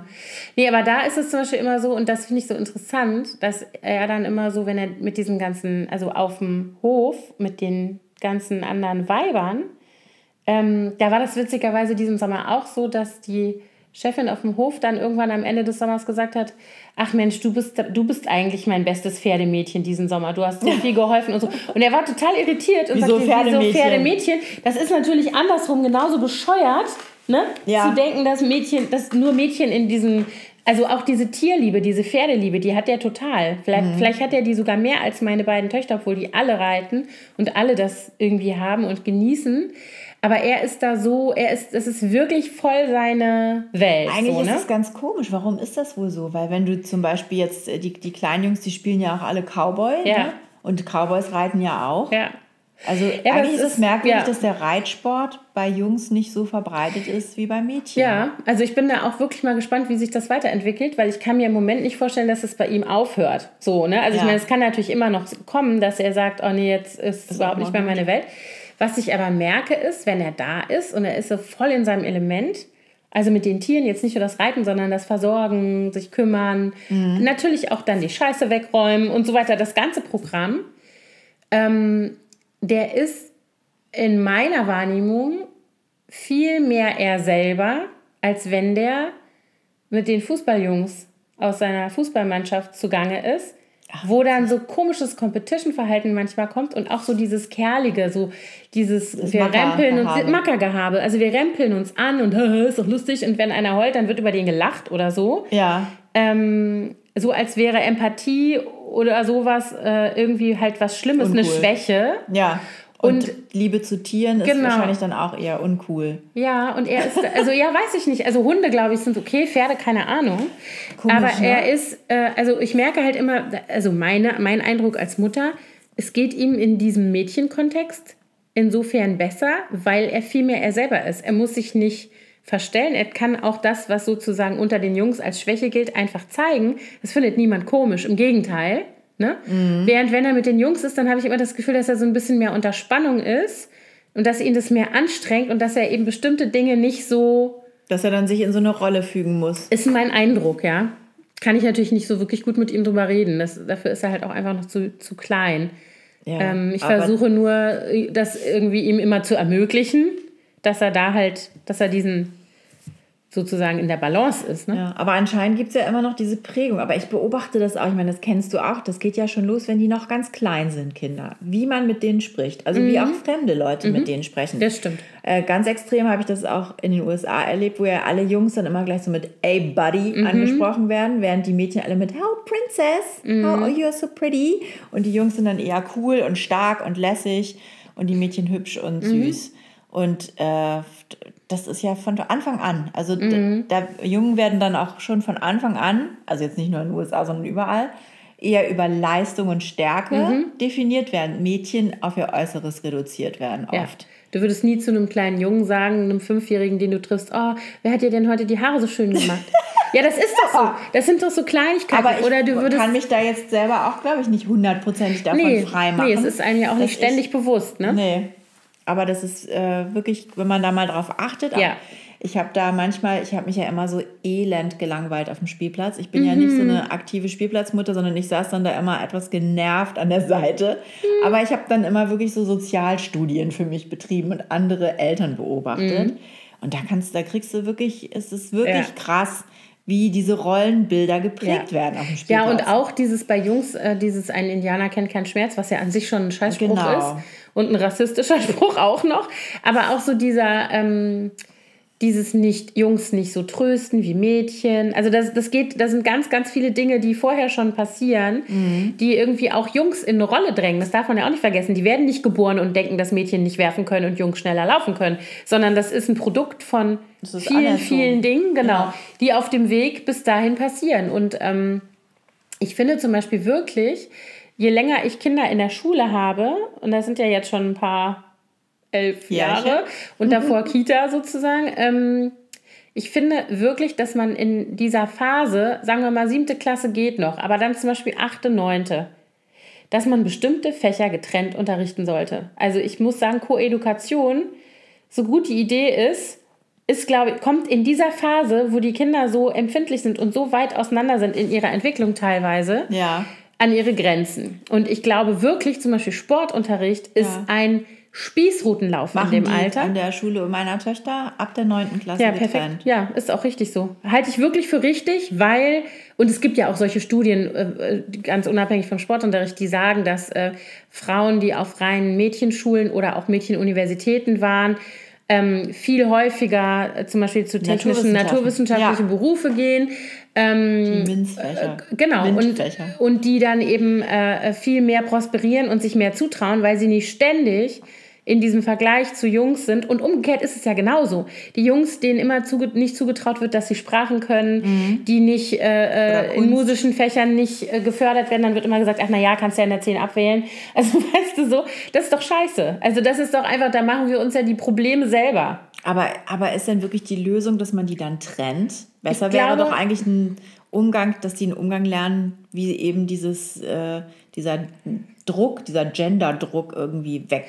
Ja, ich glaube nur leider, solange das System so ist, wie es ist, und wenn ich mir das angucke, wie das in Deutschland ist, dann ist da nichts in Bewegung, gar nichts, es sei denn vielleicht rückwärts, ähm, kannst du kannst du diesen Anspruch nicht erfüllen. Für, also weißt du, ich glaube, da ist, und es gibt übrigens auch eine Studie, die ähm, sich damit beschäftigt, dass sowohl Lehrerinnen als auch Lehrer oder überhaupt Menschen, die äh, in der Erziehung von Kindern irgendwie äh, arbeiten, im weitesten Sinne, oder im Bildungssystem, selbst die, die von sich selber sagen, dass sie keinen Unterschied machen zwischen Jungen und Mädchen, also die, die sich darüber bewusst sind, dass es eine Problematik gibt und die versuchen darauf zu achten, dass sie sich fair verhalten gegenüber den Kindern, selbst die, da gibt es äh, Zählungen, wie oft werden Jungs und Mädchen rangenommen, die sich melden, nehmen alle die Jungs häufiger dran. Ach echt? Ja, also das ist eine ältere Studie, die ist bestimmt aus den 80ern oder so. Das hätte ich Oder jetzt nicht Ende erwartet, 80er? weil insgesamt ist es ja so, dass Mädchen in der Schule viel besser abschneiden. Es gibt ja auch viel mehr Studentinnen Mhm. und Studienbewerberinnen. Ja, und interessanterweise kommen hinterher trotzdem lauter Chefetagen voller Männer dabei raus. Ne? Ja, ich weiß nicht, ob das immer noch langfristig so bleiben wird. Mal gucken, mal gucken. Ich hoffe nicht. Ich habe das Gefühl, das ändert sich. Aber ich hatte jetzt auch gerade ein Gespräch mit, mit, wir hatten ein Familientreffen am Wochenende und Thorstens Cousin, der ist Zahnarzt. Und der sagte, ähm, er hätte so ein Problem, mehr, der wird jetzt auch 60 und er möchte ganz gerne jemanden mit in die Praxis nehmen, der danach äh, irgendwann die Praxis übernimmt. Ein Nachfolger also. Und er sagte, es gibt wirklich fast nur Zahnärztinnen, es gibt fast keine Zahnärzte. Und, das, und dann sagt er, was er aber so schwierig findet, jetzt bei der Suche nach einem Nachfolger, dass fast alle Ärztinnen, die sich bei ihm bewerben, nicht Vollzeit arbeiten wollen, sondern nur Teilzeit. Und er kann aber nicht zwei Leute einstellen. Ähm, also meint er, würde er eigentlich jetzt so nach seinem Empfinden denken, er braucht wahrscheinlich doch einen Mann, weil der an Vollzeit arbeitet. Das ist irgendwie so ver Das ist und er total meinte, gestört, eigentlich hat er das da, ist ihm das wurscht, Hauptsache das ist ein guter Zahnarzt, den er da einstellt, ob es jetzt eine Frau oder ein Mann ist. Aber was jetzt so die Bewerbungsgeschichten angeht, muss er wohl wirklich einen Mann einstellen, damit er das bekommt, was er braucht. Und das ist echt. Mhm. Aber es gibt eben kaum Hochschulabsolventen in dem, im medizinischen Bereich, die männlich sind. Es sind fast alles Frauen. Wird auch Zeit. Vielleicht, ja, aber vielleicht ändern sich dann auch mal die ich denke Strukturen. auch. Weißt du, so vielleicht ist dann da auch mal irgendwann eine Zahnärztin, die sagt, okay, und jetzt schaffe ich die Möglichkeit für zwei Frauen, die sich die Stelle teilen oder was auch immer. Ja, oder ich arbeite Vollzeit und mein Mann schmeißt zu Hause den Laden. Zum Beispiel. Ne? So. Also- Aber selbst wenn, also ich denke immer, es ist ja immer eine Frage der, dessen, was, was äh, ähm, Familien möchten und auch was sie können, Mhm. also was sie rein wirtschaftlich gesehen können. Ähm, keine Ahnung, also zum Beispiel eine, eine Freundin von mir, die ist Gynäkologin und hat drei kleine Kinder. Also die sind wirklich alle noch, ich glaube, die haben erst eins in der Schule oder so, also die sind wirklich noch klein. Und ähm, die haben sich das eben 50-50 geteilt und die teilt sich eine, die haben so eine Chemoambulanzpraxis für Brustkrebspatientinnen oder nicht nur Brustkrebs, aber Krebspatientinnen aus dem gynäkologischen Bereich sozusagen. Äh, und das macht die, eine hat eine volle Stelle, die hat schon ältere Kinder. Die Kinder sind schon in der Schule und so weiter. Und mit einer anderen Kollegin teilt sie sich die zweite Stelle. So. Und die machen zu dritt diese Praxis. Weil sie auch unter anderem in den äh, Kliniken und so weiter nicht eingestellt werden, weil sie ja schwanger werden könnten. Also weißt du, das Problem ist ja auch immer noch Ja. da. Dass dann gesagt wird, also keine Ahnung, meine Schwester zum Beispiel, die ist ja auch ähm, Kinderärztin, die, äh, der durch die Blume gesagt wurde, als sie das zweite Mal schwanger wurde, also dass sie nicht wiederkommen muss, ne? Das ist doch scheiße. Ja, ich meine, das ist natürlich, ich sehe das bei meiner Schwester, die ja äh, Unfallchirurgin und Orthopädin ist. Und bei denen ist es so, wenn du schwanger wirst, darfst du ab so dem Moment, wo das losgeht, nicht mehr operieren, weil die operieren ja unter Röntgenstrahlen. So, ja. Ja. Also die haben ja immer das Röntgengerät an, die tragen schwere Bleischürzen Mhm. bei den OPs, weil die ja ständig die Knochen sehen müssen. Und da kannst du natürlich als Schwangere nicht, mehr, Nicht, mhm. das geht nicht mehr. Das heißt, die fallen dann komplett aus und die Kollegen, und es gibt ja keinen Ersatz, weil die können ja noch Mhm. arbeiten, die dürfen aber nicht operieren. Und die Kollegen müssen dann die ganzen OPs von Mhm. denen mitmachen. Und das ist natürlich schon eine Belastung Ja. für alle. Das ist schon, kann, kann man sich schon vorstellen. Ja, klar. ist- Aber, ich meine, das ist halt der Pra Also, es ist halt so, es geht, es geht halt nicht anders, genau. Aber meiner Schwester ist es auch so, sobald die schwanger wurde, hatte die direkt ein Beschäftigungsverbot, weil die halt diese ganzen, die kann ja nicht in der Kinderklinik arbeiten und keine Immunität gegen Masern haben. Also, das funktioniert ja, also Masern ist jetzt ein blödes Beispiel, das kann man ja impfen. Da ist sie auch geimpft. Aber andere Dinge, wo sie halt keine, Mhm. keinen Titel hat und dann kann sie eben nicht arbeiten, so. Das ist schon krass. ja. So, wir sind vom Thema So, warte, abgekommen. ja, abgeschwiffen. Äh, was hatte ich mir hier noch aufgeschrieben? Hast du Fehler gemacht? Würdest du, also würdest du jetzt rückblickend sagen, ich hätte bei einigen Dingen bei der Erziehung deines Sohnes, da hätte ich, da, bei meines Sohnes, wenn ich in der Ich-Position wäre, ähm, würde ich jetzt heute anders machen. Also bestimmt habe ich Fehler gemacht, äh, aber mir ist jetzt nicht irgendwie wirklich was bewusst. Außerdem, was ich eben gesagt habe, dass ich bestimmt nicht immer ähm, sozusagen genderneutral bin, in dem, wie ich jetzt im Alltag hantiere mit den Kindern. Da habe ich vielleicht, ne, da gibt es bestimmt immer Verbesserungsbedarf, aber ich glaube, was ich, wenn ich gravierende Fehler gemacht habe, dann werde ich das erst in der Zukunft merken. Das ist mir jetzt zumindest nicht bewusst. Bestimmt habe ich welche gemacht. Ich wollte noch eine Sache sagen, was ich in dem Kontext total wichtig finde. Ähm, gar nicht so sehr bezogen auf meinen Sohn, sondern so generell. Ich finde, Sprache ist ein Riesending. Also klar verändert Sprache sich immer und Jugendsprache ist auch nochmal was anderes ähm, und ist immer in, in Veränderung und so weiter. Und ich kann mich gut erinnern, wie schlimm unsere Eltern es fanden, dass wir auf einmal zu allem gesagt haben, es wäre geil. Was heutzutage total normal ist, aber damals halt noch nicht. Ähm, aber mich, das ist was, wo ich total empfindlich bin, nicht nur bei meinem Sohn, sondern auch bei meinen Mädchen oder bei allen Kindern, wenn die ständig so eine ähm, herablassende Sprache führen gegenüber Frauen. Also die nennen sich ja ständig gegenseitig Bitch zum Beispiel. Echt? Und denken, ja, also nicht jetzt meine Kinder, aber ich höre das so, ständig. ja, ich wollte gerade und sagen, sehe das ständig. Kinder? Nein, aber Nee, das, das ist kann halt, ich auch es ist total nicht nachvollziehen. Es ist total präsent. Ha, meine beste Bitch und äh, und so weiter. Finde ich so dumm. Es ist Ähm, einfach nur dumm. Und äh, Ho ist auch so ein Wort. Was Ja, soll denn also- das? Seid ihr noch ganz dicht? Wirklich ganz im Ernst. Alle Kinder und Jugendlichen, die zuhören, aufwachen! Nein, das geht nicht. Das ist nicht cool. Und das ist sowas, wo ich zum Beispiel bei meinem Sohn extrem darauf achte, also bei all meinen Kindern, aber wo ich eben immer wieder sage, warum ich das beschissen finde und warum ich auch nicht finde, dass das auch nicht innerhalb von, sind halt Hip-Hopper, die reden halt so. Nein. Nee. Das ist frauenfeindliche Sprache und das macht sofort, und die Mädels machen das ja auch noch untereinander, wo ich sage, seid ihr eigentlich bekloppt? Ich kann das nicht Also, äh, ich finde es auch beknackt, wenn ihr euch ständig gegenseitig Queen nennt, aber dann nennt euch lieber Queen als Bitch, ganz im Ernst, ja? das finde ich ja wirklich wenigstens noch ganz lustig. Das ist ja auch Ja. mit so einem Augenzwinkern. Ja, aber es ist Gemeint. so, es ist so, wo ich dann denke, so, keine Ahnung, ich hatte gestern, als ich vor dem Kühlregal mit den Smoothies stand mit dieser Frau und die noch nie was gehört hatte von diesem, von diesem Marketing-Scheiß, den die da betreiben, diese Firma. Und da gibt es ja die Geschichte, dass es gibt einen Smoothie, der beworben wurde mit abgefüllt und mitgenommen. So habe ich die am liebsten. So. Und da hat wohl der Gründer, also gab es wohl irgendwie, ich weiß nicht, ob das in welchem Kontext, irgendwo in Social Media, hat wohl der Gründer oder der Geschäftsführer von dieser Firma unten drunter geschrieben, That's how I like my hoes.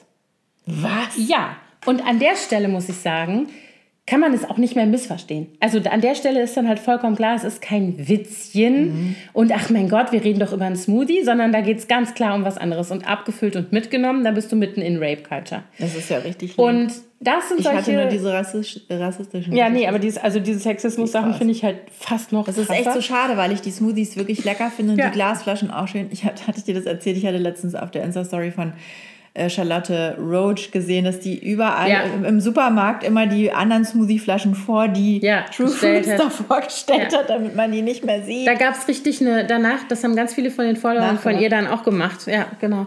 Ja, aber was ich sagen will, ist, das sind die Dinge, die, wo ich eben denke, dass wir als Eltern eine Verpflichtung haben, das zu kommentieren. Natürlich will mein zwölfjähriger Sohn nicht von mir hören, dass ich irgendeinen von seinen tollen Rappern, die er sich anhört, scheiße finde. Natürlich will der mir nicht zuhören und er will nicht wissen, dass ich sage, das ist frauenfeindlich und so weiter. Ja. Oder keine Ahnung, wenn die sich dann äh, beschimpfen und dann immer schön das F-Wort, ich möchte das nicht aussprechen, ne? wo dann sagt, was ist denn der Unterschied, warum ist das schlimm? Dann sage ich, pass auf, das ist eine, eine herabsetzende, herabwürdigende Bezeichnung für ein weibliches Geschlechtsorgan. Ich sag zu dir auch nicht den ganzen Tag, du stinkiger Pimmelzwerg oder was weiß ich. Ja. Das ist einfach scheiße. Sag doch, blöde Kuh, sag doch Doofmann, sag doch von mir aus auch noch Arschloch. Kann ich auch noch mitleben als Kraftausdruck. Aber da machst du nicht, weißt du, das ist nicht geschlechtsspezifisch, damit machst du nicht irgendwie... ja, blöde Kuh finde ich jetzt Ja, auch okay, schon ein bisschen sexistisch, Na Anna. gut, okay. Dann bleiben wir bei Arschloch, da kann ich wirklich gut mitleben. Aber das ist so, also ich stamme übrigens aus einer Familie, da hatten wir ja schon mal in unserer Serie, äh, Fluchen, Episode in über Fluchen. Fluchen-Episode. Ich stamme aus einer Familie, in der Kraftausdrücke durchaus auch gefeiert werden. Und ich kann, ich höre sehr viel Scheiße in diesem Haus. Also bei uns gar nicht, Anna. Ja, es tut mir leid. Aber das ist, das, das finde ich nicht schlimm. Also ja, da kann, das ist jetzt ein Empfindlichkeitslevel für jeden, kann ich verstehen, wenn man das nicht möchte und so weiter. Das ich Aber ich finde sagen. deine Familie auch immer besonders kreativ bei diesen, Bei diesen bei diesen Kraftausdrücken. Kraftausdrücken, was ich schon von deinen Kindern für Wörter Ja. gehört habe. Herrlich. Also Ja, also das ist, das das ist schon Talent auch. wie gesagt, auch hoffe, das ist Familienkultur. Nee, leider nicht. Ich muss mir das mal merken. Im Moment aktuell ist ganz weit oben Bumsbirne. Das finde ich auch sehr schön. Kann ich auch mitleben. Bumsbirne. Aber so diese, also diese äh, herabsetzenden, ähm, keine Ahnung, also diese ganzen Wörter, ne, das ist eben auch was, was wo ich total hinterher bin. Also das ist was, was mir persönlich äh, wichtig ist, wo ich immer dazwischen gehe, wenn ich es denn höre und immer sage, nee Leute, so nicht, so reden wir hier nicht miteinander. Und ich möchte niemals hören, dass ihr gegenseitig miteinander so sprecht oder mit irgendjemand anderem. Ne, das geht einfach nicht. Und da ist mir auch wichtig sozusagen, dass die ähm, da ganz klar, auch wenn sie es nicht hören wollen, dass sie sich anhören müssen. Also, Ja. dass die ganz klar wissen, wo ich da stehe und was da die Werte sind und warum. Ich kann das ja auch begründen. Ich sage ja nicht einfach so, oh nee, wenn du immer Scheiße sagst, das ist mir unangenehm oder irgendwie so, sondern ich kann ja sehr genau in dem Fall sagen, warum ich das nicht Ja, gut finde. Gut, diese, diese Gender-Beschimpfungen sind bei uns natürlich kein Thema. Außer, Mhm. dass die manchmal dann auch schon sagen, sei mal nicht so eine, so eine so bitchig oder bitch. da gehe ich auch immer schon ne? dazwischen. Das, äh, ehrlich gesagt, habe ich das, glaube ich, auch schon mal, ist mir das auch schon passiert. Aber das ist dann so wie zickig oder Mhm. zicke. Das ist natürlich ein sehr weiblich, äh, weibliches Schimpfwort. Das Kann ich, erlaube ich jetzt- auch nicht hier. Nee, Möchte also, ich nicht hören. Aber d- da, ja, da muss man sich vielleicht selber dann auch nochmal korrigieren. Denn man Mhm. würde ja nie zu einem Mann sagen, sei doch nicht so zickig. Doch. Nein, Nein, klar kann weiß- man das. ja, nee. Aber würde man, da würde man ja eher sagen, so, so ein Stiesel oder so. Ja. Keine Ahnung, schlecht Ja. gelaunt. Aber dieses zickige, bitzige, itzige, das ist ja schon so eine sehr weibliche Mhm. Ja. Des Beleidigtseins. Ja, aber das, so ist meint. halt, das ist halt eine Konnotation, die wir einfach so hinnehmen. Ne? Die, also das ist halt so. Eine Mhm. Frau ist halt eine Zicke oder eine blöde Kuh oder eine Prinzessin oder eine Bitch. So. Also das sind so die, Ja. wo ich mir denke, nee, alles nicht. Nein, danke. Also so, da bin ich wirklich, da bin ich auch wirklich unter den Kindern. Das passiert natürlich, wenn die sich streiten oder so, dass die sich dann gegenseitig auch. Also Zicke ist hier total, äh, fliegt hier ganz oft durch die. Äh, Ja, bei äh, uns Bude, aber auch. Wo ich dann aber auch Wir sind sage. natürlich drei Frauen zu Hause. Wir sind auch Ja. echt zickig miteinander. mein Mann muss da, glaube ich, manchmal ganz schön leiden mit uns dreien. Naja, gut. Der Hahn im Korb. Ja, aber das, also ich finde, das sind so Sachen, wo man echt, also wo ich echt immer dazwischen gehe und ich äh, ernte natürlich in Anführungsstrichen auch die Früchte für nachhaltige Verfolgung von solchen. Also zum Beispiel, ähm, wir waren vor zwei Wochen am Flughafen und sind von Tegel nach Düsseldorf geflogen zu der Musste Taufe das von meinem sein, Neffen. Anna? Das ist doch nicht nachhaltig. Entschuldigung. Ja, das war die Taufe von meinem Neffen, das musste wohl sein. Und ähm, dann saß am Gate in Tegel, wo wir auch noch eine Weile warten mussten, saß, ach Gott, ich mein Namensgedächtnis, so ein schlimmer Rapper aus Düsseldorf, Was Düssel- Farid Bang. Kenn Und das ist der Typ, der zusammen mit Kollega auch diesen ätzenden, ja, ja, genau. Okay. So, der. Und der, saß, Der den Echo da, kaputt gemacht hat. der hat den Echo kaputt gemacht, genau. Und der sitzt da und ähm, ich würde ihn gar nicht erkennen. Ich habe den überhaupt nicht im Schirm so, ne? Und natürlich hat mein Sohn ihn erkannt und sieht ihn und sagt so, oh, guck mal, ich glaube, das ist Farid Bang. Dann haben wir das noch schnell gegoogelt und haben festgestellt, ja, das ist er wirklich. Und der saß dann da noch, das waren irgendwie so eine Gruppe von acht Leuten oder so, die dann da am Gate saßen. Ähm, und dann sagt mein Mann, willst du ein Foto mit dem machen? Und dann sagt mein Sohn, nee. Sag ich, warum? Kannst, also finde jetzt, kannst, traust du dich nicht zu fragen? Sagt er, doch. Aber ich finde den scheiße. Und der ist außerdem, der hat total viele frauenfeindliche Texte und der ist Yeah. ein äh, Antisemit und so weiter. Und ich möchte kein Foto mit dem. Sehr gut. Und dann dachte ich so, gut. Ich muss gar nichts dazu sagen. Ich hätte Es jetzt nichts gesagt. Ich hätte nicht, ich muss sagen, ich habe dann kurz äh, mit mir, äh, habe ich, mich, hab ich mich gefragt, hätte ich das jetzt gestattet? Ja, hätte ich. Also ich hätte jetzt nicht gesagt, du darfst kein Foto mit dem machen, der Typ hat frauenfeindliche Texte gemacht und der ist schwulenfeindlich und, und, und antisemitisch und keine Ahnung was alles. Sondern äh, ich hätte den das machen lassen. Und natürlich hätte ich dann irgendwann auch nochmal mit ihm darüber gesprochen, wenn es gepasst hätte. Ähm, und wir hätten uns die Texte vielleicht nochmal angeguckt. So was machen wir jetzt. So was mache ich auch mit ihm. Also nicht nur mit ihm, auch mit seinen Schwestern. Aber Ja, ähm, das fand ich dann schon ziemlich cool, dass er gesagt ja hat, finde ich auch super. also nicht so dieses Siehst du unsere Fame-mäßige. Ja, vielleicht so das Modell, was man gibt, hoffe Mein, ich. meine Tochter hatte das ja als Abi-Thema. Die hat doch, Ah. äh, die hatte doch in ihrer Präsentationsprüfung, die sie, äh, das muss aber eine Fächerkombination sein. Da hatte sie Musik und Deutsch, glaube ich, als Kombination ähm, oder Psychologie und Musik hatte sie, glaube ich. Wie äh, der Sprachgebrauch im Deutschrap ähm, die Jugend beeinflusst. Und vor allem mit Schwerpunkt auf äh, sexistische Frauen, äh, Diffamierung sozusagen. Und das äh, fand ich auch super, dass sie sich das als Thema ausgesucht haben. Und mich hat dann im Nachhinein noch eine Lehrerin darauf angesprochen, die in der Prüfung saß als Protokollführerin. Und die sagte, sie hätte einen Sohn, der diese Musik hört. Und äh, meine Tochter und ihre Freundin haben mir so viele gute Argumente geliefert. sie war richtig dankbar. Also das ist zum Beispiel auch so was, da habe ich mich schon oft gefragt, was würde ich denn machen? Oder die Situation gibt es ja durchaus auch, dass die Kinder so komplett ungefiltert sich einfach irgendwas anhören von irgendwelchen Playlisten. Wir haben ja so ein Spotify-Familienkonto. Ja. Ähm, und dann hat jeder da sein Profil Und dann hören die sich irgendwelche Playlists an und dann sind da plötzlich eben auch Sachen drunter mit irgendwelchen explicit Texten und wirklich auch schwierige äh, äh, Inhalte. Und ähm, ich habe bisher das immer so gehandhabt, dass ich dann gesagt habe, ich möchte das nicht hören. Ja, warum denn? Ich sage ja, weil ich es schlimm finde, weil aus folgenden Gründen, wenn du meinst, dass du das hören musst, dann nimm bitte Kopfhörer. Ich will es nicht in meinem Haus hören. Das ist genau wie ich besser wäre wenn die Kinder es dann auch gar ja, nicht natürlich, hören. aber ich will das nicht verbieten. Also Ja. ich will nicht einfach sagen, du sollst, du darfst es nicht hören und ich ahnde das jetzt, wenn du jetzt, keine Ahnung, Farid Bang oder irgend so einen Schrott dir anhörst. Ähm, es ist ja auch musikalisch Schrott, das muss man ja noch dazu Ja, sagen. davon ganz abgesehen. aber gut, das ist Geschmackssache. Lärmbelästigung, das ist Geschmackssache, genau. Aber ich, ich, ich sage ihnen, was ich denke und dann sind die jetzt aber in einem Alter, wo sie das, wo ich ihnen eben zutraue, dass sie selber entscheiden können, ob sie sich das jetzt trotzdem anhören wollen und wie sie das bewerten. Ne? Nur Mhm. ich will es nicht hören. Das ist genau wie, dass ich Ballerspiele ähm, ablehne, grundsätzlich, und dass ich hier auf unserer äh, äh, Xbox hier im Wohnzimmer findet das nicht statt. Ja, Wenn die das, gut. Wenn die das scheiße. spielen wollen äh, und das woanders auch spielen, dann müssen die das nicht, da müssen sie mich nicht für anlügen oder so. Ne? Da werde ich nie dazwischen gehen und sagen so, äh, du darfst das nicht spielen, weil ich das scheiße finde. Aber ich mache ganz deutlich, dass da für mich eine Grenze gibt, die nicht übersch es eine Grenze gibt, die ich hier nicht überschritten sehen will. Ne? Mhm. Wenn die Ballerspiele spielen wollen, dann müssen sie es auf dem Handy machen mit Kopfhörern oder keine Ahnung oder bei einem Kumpel. Aber hier in meinem Wohnzimmer findet das nicht statt. So, hier wohne ich wohne hier auch. Ja, well. Nein, und so versuche ich das da natürlich auch, ne? Aber es ist halt, äh, ich finde es eben auch immer wieder so ein äh, Prozess, in dem man ist. Also die Herausforderungen ändern sich ja auch mit dem Älterwerden der Kinder. Bin gespannt, also wirklich. wie das weitergeht. Man hat immer wieder ein neues Thema, ne? Ach Gottchen, diese Kinder, du. Ich bin ja auch immer übrigens so, dass ich immer so nebenher, wenn drumherum, gar nicht in unserer Familie, sondern so Dinge passieren und das kriegt man so mit, dass ich dann immer sofort zu meinen Kindern sage, übrigens, schreibt euch das schon mal hinter die Ohren.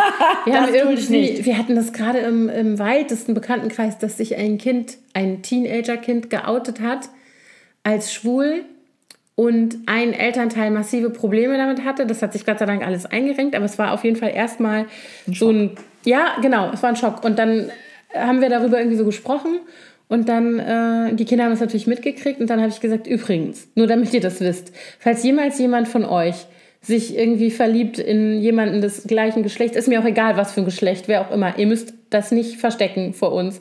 Ihr könnt immer darüber reden. Hier wird keiner irgendwie heulen, zusammenbrechen oder irgendwas. Also das mache ich ja auch noch, dass ich immer so nebenher solche Dinge so, so wichtig, solche Messages. einzustreuen. Ja, ich weiß noch, als meine Mutter, die hatte dann irgendwie mitbekommen, dass sich irgendwelche Kinder von Freunden in dunklen Ecken rumgetrieben haben, um heimlich zu rauchen. Und dann hat die auch zu mir gesagt, also wenn du irgendwann mal eine Zigarette rauchen willst, dann brauchst du dich nicht in irgendwelche Ja. dunkle Ecken zu drücken, dann setz dich hier auf die Terrasse und dann rauch eine, ähm, wenn du es mal ausprobieren willst. Ich finde das scheiße, wenn du das machst. Ja, genau. Das sage ich du- natürlich du, auch. Und es ist ganz schädlich und ungesund, aber du musst dich nicht verstecken. Habe ich aber trotzdem gemacht. Ja, klar. Ja, man will ja auch nicht, das ist ja auch normal in dem Alter, dass du diese Dinge nicht machen willst und auch noch, dass deine Eltern daneben sitzen und sagen, oh, Nein, willst du eine ja. Zigarette für mich? Das, Vor allen Dingen war ich ja, ich war jahrzehntelang, übertrieben, jahrelang militante Nichtraucherin und wollte mir natürlich nicht die Blöße geben. ja, natürlich, klar. Aber das ist halt auch so was, wo ich immer denke, das meinte ich eben auch mit, mit ähm, ein Beispiel sein oder ein Role Model oder sowas sein. Ich glaube, dass viel, viel mehr, egal worum es geht, immer davon abhängt, was wir eigentlich selber vorleben. Ja. Ne? Und wenn ich selber rumrenne und sage, ach Gott, ich bin so eine schwache Frau, ich kann keinen Ball werfen oder ich bin, keine Ahnung, so, so blöde Klischees, dann, äh, dann verankert sich das natürlich auch in dem Bewusstsein meiner Kinder, wenn ich mich so verhalte. Genau, ne? das stimmt. Es gibt ja sehr viele Frauen, die das, glaube ich, auch aus Bequemlichkeit machen. Ja, dass die sich selber so klein machen und sagen, ich kann das nicht. Ja. Weil die keinen Bock haben auf Mhm. gewisse Dinge. So ein Kind habe ich auch, das das macht. Allerdings nicht, weil es ein Mädchen ist, sondern weil es einfach so ist. ja, die sagt dann immer so, ich kann es gar nicht alleine. Ich kann nicht, kannst du mir einen Schlafzopf machen? Wo ich dann immer sage, kannst du dir bitte, du bist zehn, du kannst das. Schlafzopf, süß. Ja, weil die hat ja diese schlimmen Locken, also diese schönen Locken, aber wenn man die nicht einpflicht nachts, dann hat man am nächsten Morgen ein Nest. Mhm. Aber das sind halt Dinge, die muss sie halt lernen. Also das sind so, ne, die macht das auch, aber die macht das nicht auf diese Mädchentour. Das Schlimme ist ja, man hilft denen dann ein bisschen und dann wollen die ja aber gleich alles. Da sind die alle Die gleich. sind echt verwöhnt. Das auf jeden Fall. Wenn ich mir vorstelle, ich musste früher acht Kilometer mit dem Wir Fahrrad hatten ja auch nichts. barfuß durch den Schnee natürlich, Stunden zur Schule. natürlich. Das ist immer das Lieblingsbeispiel von, äh, von unserer großen Tochter. Da hatten wir mal irgendwann ein Problem mit der Dusche. Irgendwas war mit warmem Wasser und dann kam kaltes Wasser und dann hat sie total geschrien. Also sie stand schon unter der Dusche und dann kam plötzlich kalt. Und dann hat sie gesagt, ich kann nicht duschen, jetzt habe ich meine Haare nass und eingeseift. Da war die vielleicht so zehn oder so. Und dann hat mein Mann gesagt, also als ich in Moskau ge gelebt habe, der hat ja da studiert, ein Semester, zwei Semester, da hatte ich nur kaltes Wasser und in der Küche waren überall Kakerlaken und jetzt stell dich mal nicht so an und so, ne? Und seitdem sagt sie das immer. Jedes Mal, wenn irgendwas ist und er holt Luft, dann sagt sie, ja, ja, ich weiß, in Moskau gab es kein Licht und kein Wasser und kein gar nichts. Und ihr musste die Schaben von der Wand essen und so. Das ist echt so, wie Opa erzählt vom Krieg, weißt du, so total Ja, genau. bescheuert. Aber Wir ich, hatten ja nichts. Genau, wir hatten so nichts. Wir hatten nichts. Wir Genau. hatten ja auch nichts. Ja. Sehr lustig. Ja, ich meine, das war ja auch so. Natürlich. Uns geht es ja auch viel zu gut. Es ist halt so. Unsere Kinder sind völlig verweichlicht. Weil wir auch schon so verweichlicht Ja, die waren. müssen- wir haben die noch mehr verweichlichen. Die müssen erstmal eine Runde barfuß durch den Die Schnee. brauchen erstmal ein bisschen, ja. Ja, und Back siehste, to the basics. ich glaube das nämlich nicht. Also ja, Verwöhnung, nicht? das, was du gerade gesagt hast. Du glaubst das nicht? Nein.